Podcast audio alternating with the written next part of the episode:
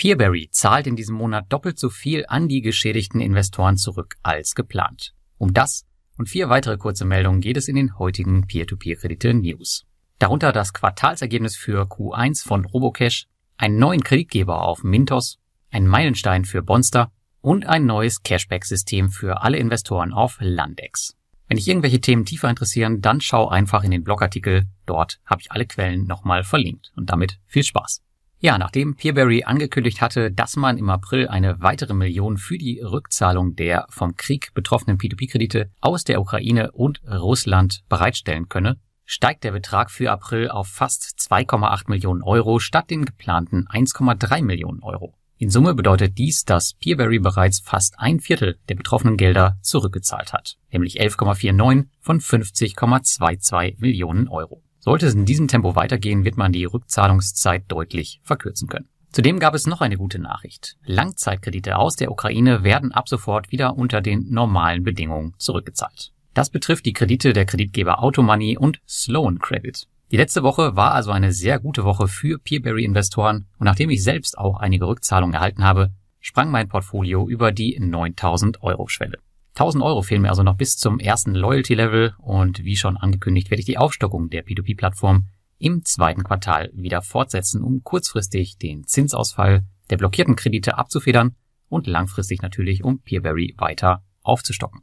Gehen wir weiter zu Robocash, denn auch die spüren natürlich die Folgen des Ukraine-Konflikts. In der letzten Woche veröffentlichte man die Quartalszahlen für das erste Quartal und der Nettogewinn sank um 80 Prozent im Vergleich zum Vorjahresquartal auf 1,5 Millionen US-Dollar. Das hört sich kritisch an, man muss bei der Summe aber bedenken, dass das immer noch ein Wert ist, von dem andere B2B-Plattformen selbst in besten Zeiten nur träumen können. Zudem wurde ein Teil des Gewinns darauf verwendet, die Rücklagen in Russland zu erhöhen, um Zinsausfälle abfedern zu können. Auch das Scoring wurde angepasst in Vorbereitung auf das zweite Quartal, um die Ergebnisse zu verbessern. Also das, was sie da treiben, das scheint schon einen nachhaltigen Charakter zu haben. Die Geschäfte in Kasachstan und den Philippinen verliefen dagegen sehr gut. Robocash steht aktuell vor der Herausforderung, sowohl seine zukünftigen Pläne als auch das aktuelle Geschäft auf die neue Situation anzupassen. Letztendlich heißt das, dass die internationalen Aktivitäten zunehmen werden und das Russlandgeschäft im Verhältnis verlieren wird. Ich selbst sehe aktuell weiterhin keinen Bedarf an einer Anpassung meines Portfolios nach unten.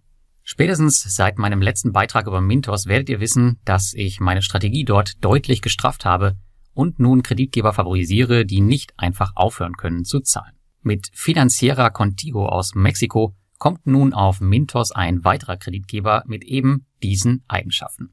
Diese sind noch nicht implementiert, das soll jedoch in nächster Zeit kommen, also haltet ein Auge darauf, wenn euch das Thema interessiert. Financiera Contigo ist dabei ein wirkliches Schwergewicht. Mit einem Kreditportfolio von über 50 Millionen Euro gehört man zu den größten Mikrofinanzierern aus Mexiko. Man ist zudem das Mutterunternehmen von Conmigo Vales, welches auch auf Mintos vertreten ist und bietet für dieses ab sofort eine Gruppengarantie. Das Produkt von Financiera Contigo ist ein eher konservatives. Mit bis zu acht Bürgen bietet man Kredite für selbstständige Frauen in Mexiko an, was die Auswahlquote auf circa zwei Prozent drückt. Ansonsten kommen die Kredite mit circa 12% und einer durchschnittlichen Laufzeit von vier Monaten auf Mintos. In unserem Rating ist das Unternehmen bereits gelistet. Änderungen geben wir immer über das Premium Rating durch. Und sobald das Unternehmen die erweiterten Sicherheitsstrukturen, also den Treuhänder, implementiert hat, wird der Kreditgeber auch in mein Portfolio wandern.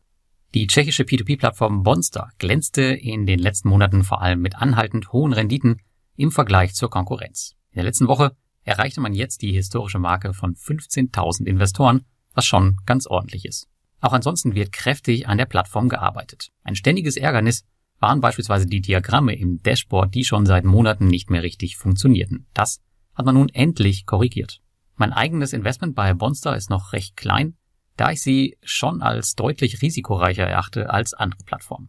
Aktuell versuche ich auch hier eine Art Best-in-Class-Ansatz zu etablieren, wie ich es bei Mintos mache, aber Best in Class heißt bei Bonster eben Kredite aus Indonesien und Nigeria statt Estland und Lettland. Wer damit fein ist, kann auf Bonster ziemlich viel Spaß haben und auch eine gute Rendite einfahren.